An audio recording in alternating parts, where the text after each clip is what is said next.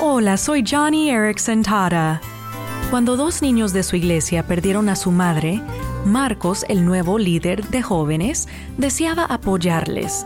Aunque jamás había aconsejado a alguien de luto, Marcos pidió a Dios que lo guiara. Fue entonces cuando recordó que 2 de Corintios 1 dice que cuando sufrimos podemos compartir el consuelo que recibimos de Dios con otras personas que sufren.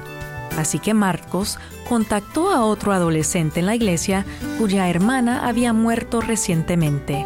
Pensando que tal vez estos tres jóvenes podrían ayudarse mutuamente, los invitó a cenar. Y aunque la primera noche solo hablaron de fútbol, ellos formaron una amistad y con el tiempo compartieron sus historias y superaron su pérdida juntos.